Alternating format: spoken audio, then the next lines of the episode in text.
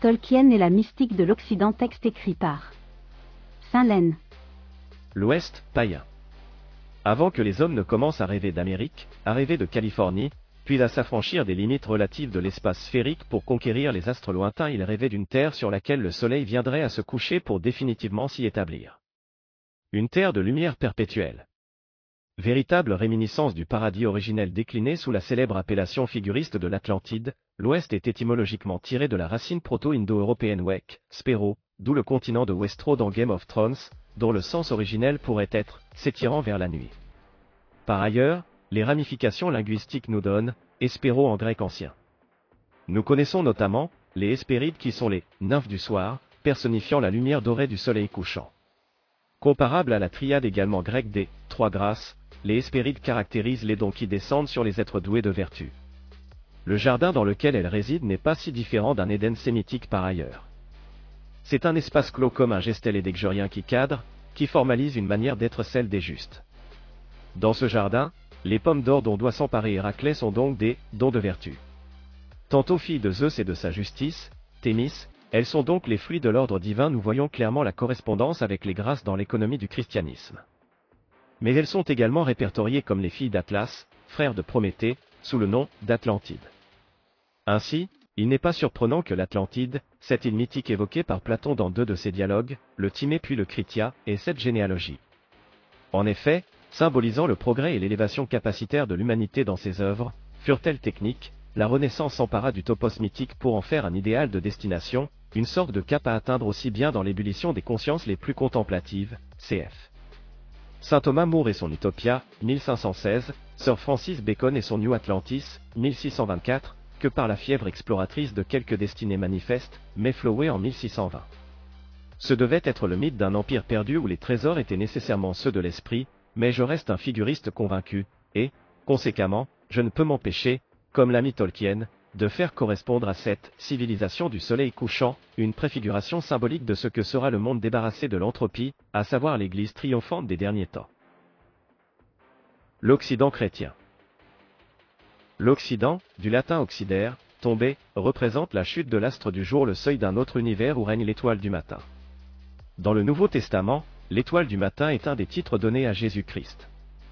Je suis la racine et la postérité de David, l'étoile brillante du matin, Jean, Apoc.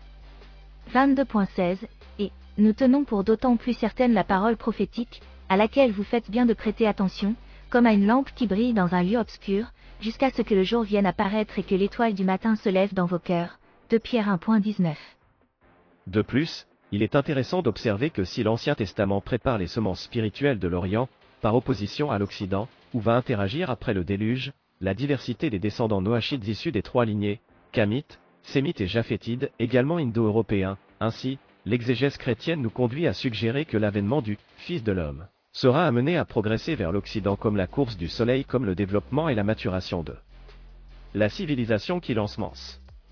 Voir à ce propos, l'exégèse sur la statue onirique dans Daniel 2, 31 et la succession des royaumes. En effet, ce sera sur les ruines de l'Empire romain que s'érigera progressivement l'Empire chrétien et la civilisation devra son progrès au fruit de la métaphysique scolastique sublimant les vestiges de la philosophie hellénistique. Car tel qu'il est écrit dans Matthieu 24.27. Comme l'éclair part de l'Orient et se montre jusqu'en Occident, ainsi sera l'avènement du Fils de l'homme. En outre, une autre observation s'ajoute symboliquement à la rythmique circadienne, il y a une correspondance exégétique à proposer entre l'incarnation solaire du Christ au jour de nos vies et l'assomption stellaire de nos âmes au soir de ces dernières, une lumière cède le pas à d'autres tout comme le Christ de chair cède le pas aux myriades de saints amenés à articuler les membres de son corps mystique dans l'au-delà. Ainsi, Dieu n'est-il pas l'éternel des armées, Yahvé de où chaque étoile s'apparenterait à une âme bien guidée composant la milice céleste, Psaume 103, 18-22. Daniel 12.3 Ceux qui auront été intelligents brilleront comme la splendeur du ciel, et ceux qui auront enseigné la justice à la multitude brilleront comme les étoiles, à toujours et à perpétuité. De Jérusalem à Palo Alto la route fut longue mais décisive dans la germination de la chrétienté. Un espace civilisationnel attentif à un rénovation permanent via le dépassement culturel de ces générations.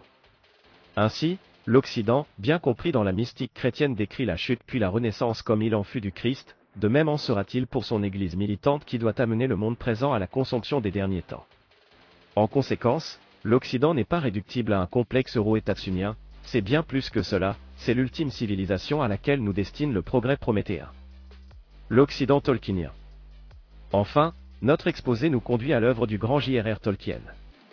On ne saurait rappeler avec suffisamment d'insistance que sa plume est nourrie, si ce n'est guidée, par un mysticisme venu du fond des âges.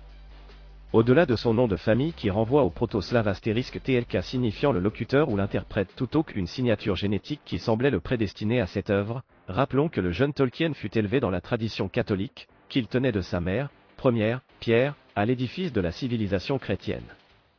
Dès lors, notre auteur ne se cacha pas d'avoir produit une œuvre d'apologétique à destination d'un public en quête de repères symboliques. Comme il le confessera lui-même à un ami jésuite. Le Seigneur des Anneaux est bien sûr une œuvre fondamentalement religieuse et catholique, inconsciemment au début, mais consciemment lors de la révision. C'est pourquoi je n'ai pas inséré, ou supprimé, pratiquement toutes les références à quoi que ce soit comme religion, à des cultes ou à des pratiques, dans le monde imaginaire. Car l'élément religieux est absorbé dans l'histoire et le symbolisme. En philologue averti, il entreprit alors, comme chacun sait, l'une des plus grandes odyssées de la littérature, concevoir sa propre légende, une mythopoïèse mais une légende, qui non contente de s'inspirer des mythologies du continent européen saurait en extraire les substantifiques moelles pour produire un témoignage unique, celui d'une mystique de l'Occident. Nous pourrions rédiger des dizaines de pages témoignant de cette apologétique chrétienne mais par souci de concision, et surtout pour ne pas perdre le fil de cet article, nous nous contenterons de quelques éléments afin d'encourager tous lecteurs attentifs à approfondir l'étude de ces textes et ne pas hésiter à s'en servir face aux obstacles libéraux d'une littérature contemporaine qui pille nos richesses culturelles et les détourne de leurs vocations originelles. Brandissons fièrement l'œuvre de Tolkien comme la Bible missionnaire de notre temps car cet héritage ne peut être que le nôtre, nous qui souhaitons rentrer dans la lumière. Aux origines de la mythologie de Tolkien. Ainsi donc, commençons. La légende est étymologiquement, ce qui doit être lu, selon la considération latine.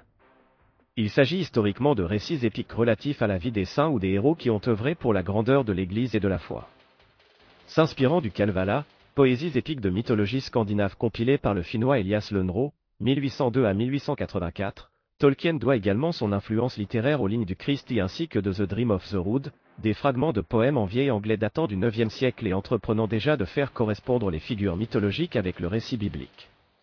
De sorte, qu'il n'est pas rare d'observer dans TDOTR une intimité poétique entre le sacrifice d'Odin sur l'Yggdrasil et celui du Christ sur la croix. Ce parallèle de l'axe du monde, Axis Mundi, où tout converge ultimement pour léguer aux hommes le sens des mystères universels, rune pour Odin, don de l'Esprit Saint pour le Christ. À la manière des mythes transportant le dépôt de la révélation primitive, qu'auraient reçu les premiers hommes de par le monde des Védas aux Édas la vérité de l'Évangile semble être préfigurée que ce soit par le mystère de l'incarnation, du sacrifice ou encore de la Trinité dans la multitude des traditions païennes. Ainsi les premiers apologètes chrétiens, Saint Paul, Origène ou Basile de Césarée, s'appuyer sur les mythes païens pour défendre la vérité enfouie que ces peuples n'auraient jamais dû oublier, aletheia en grec. De même, face au pathos qui gangrène notre sinistre époque, Tolkien a produit une fiction apologétique défendant la foi évangélique et la mystique de l'Occident comme garant civilisationnel du progrès spirituel, à travers des indices typiques. Irandil du fragment Christ y deviendra le navigateur semi-elfe, ici notez le lien de la relation entre l'elfe et l'humain qui n'est pas sans rappeler la nature christique, mi-homme mi-dieu préfiguré par les demi-dieux dans l'Antiquité païenne. Les fragments du Christ y sont considérés comme le catalyseur de la mythologie de Tolkien. La triple attribution messianique personnifiée par Gandalf, le prophète, Aragorn, le roi, et Frodon, le prêtre martyr. La chute de Sauron, un 25 mars à la fois fête chrétienne de l'Annonciation et commémoration du sacrifice d'Isaac dans la liturgie juive, c'est également la date du Tolkien Reading Day où l'on encourage l'étude de l'œuvre de l'auteur. Le Silmarillion racontant le conflit par procuration entre Melkor et Eru Ilúvatar, parallèle de la rébellion de Satan face à Dieu mais aussi la création et la chute des elfes qui n'est pas sans rappeler la correspondance biblique des puissances angéliques qui sombrèrent en suivant l'adversaire dans son erreur. Et enfin, le thème récurrent de la lumière, or, car telle est la clé de lecture historique du Legendarium, à l'image du logos chrétien qui rend la vue aux aveugles, aux âmes ténébreuses. Cependant ce qui nous intéresse davantage ici, c'est la symbolique de Numénor.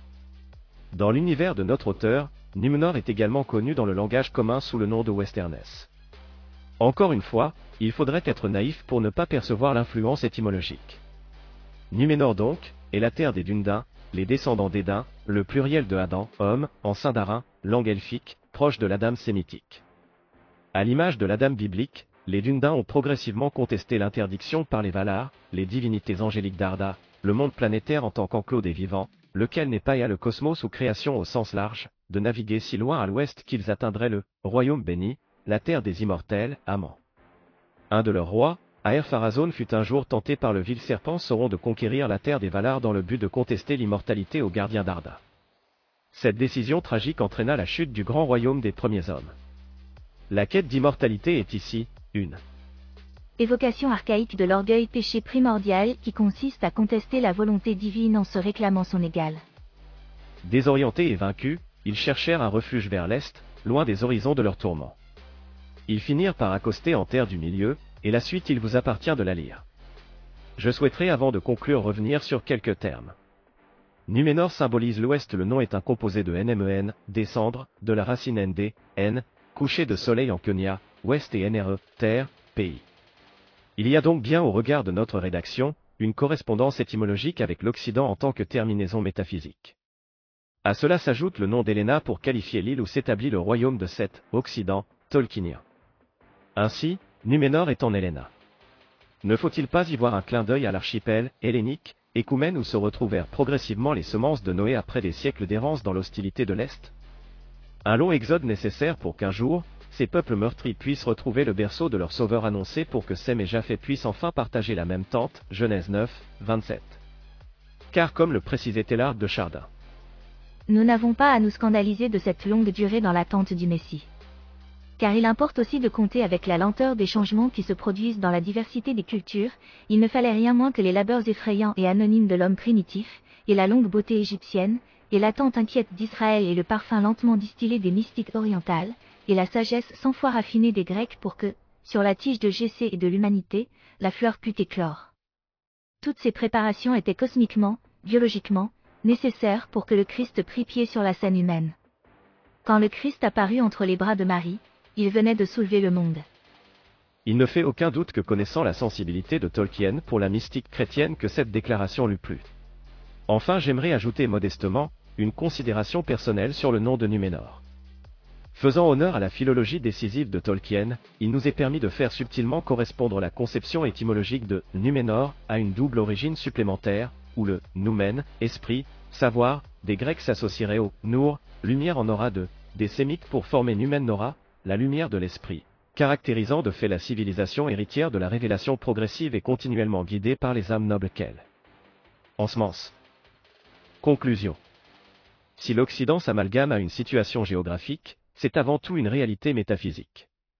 L'Occident demeure un idéal à atteindre, un paradis perdu à reconquérir à l'image du Numénor pour les hommes en quête de patrie, Valinor pour les êtres en quête de vertu telle est la mystique de l'Occident selon Tolkien. Jardin des Hespérides d'hier, Éden primordial aujourd'hui qu'importe les dénominations il s'agit ni plus ni moins de conquérir le cosmos pour le débarrasser définitivement de l'entropie, affliction du péché originel, de l'origine du mal qui sommeille en ce monde. Alors seulement, l'humanité comprendra quel est le sens de la sanctification historique dont l'incarnation nous a fait les héritiers, une négantropie du sacré, une Eucharistie. Peut-être serait cela la plus grande preuve d'amour qu'il nous ait permis de témoigner, martyr, à la volonté vers laquelle nous tendons inexorablement comme Prométhée recherchant le chemin de l'Olympe. Un jour viendra où, après avoir exploité l'espace, les vents, les marées, la gravitation, nous exploiterons pour Dieu les énergies de l'amour. Et, ce jour-là, pour la deuxième fois dans l'histoire du monde, L'homme aura découvert le feu, Tellart de Chardin, Towards the Future, 1975. Il n'est pas indigne de la puissance de Dieu et de la grandeur de l'homme de supposer que la race d'Adam fut destinée à parcourir les espaces et à animer tous ces soleils qui, privés de leurs habitants par le péché, ne sont restés que d'éclatantes solitudes. François René de Chateaubriand, Génie du christianisme, partie 1, livre 3, chapitre 3, 1802.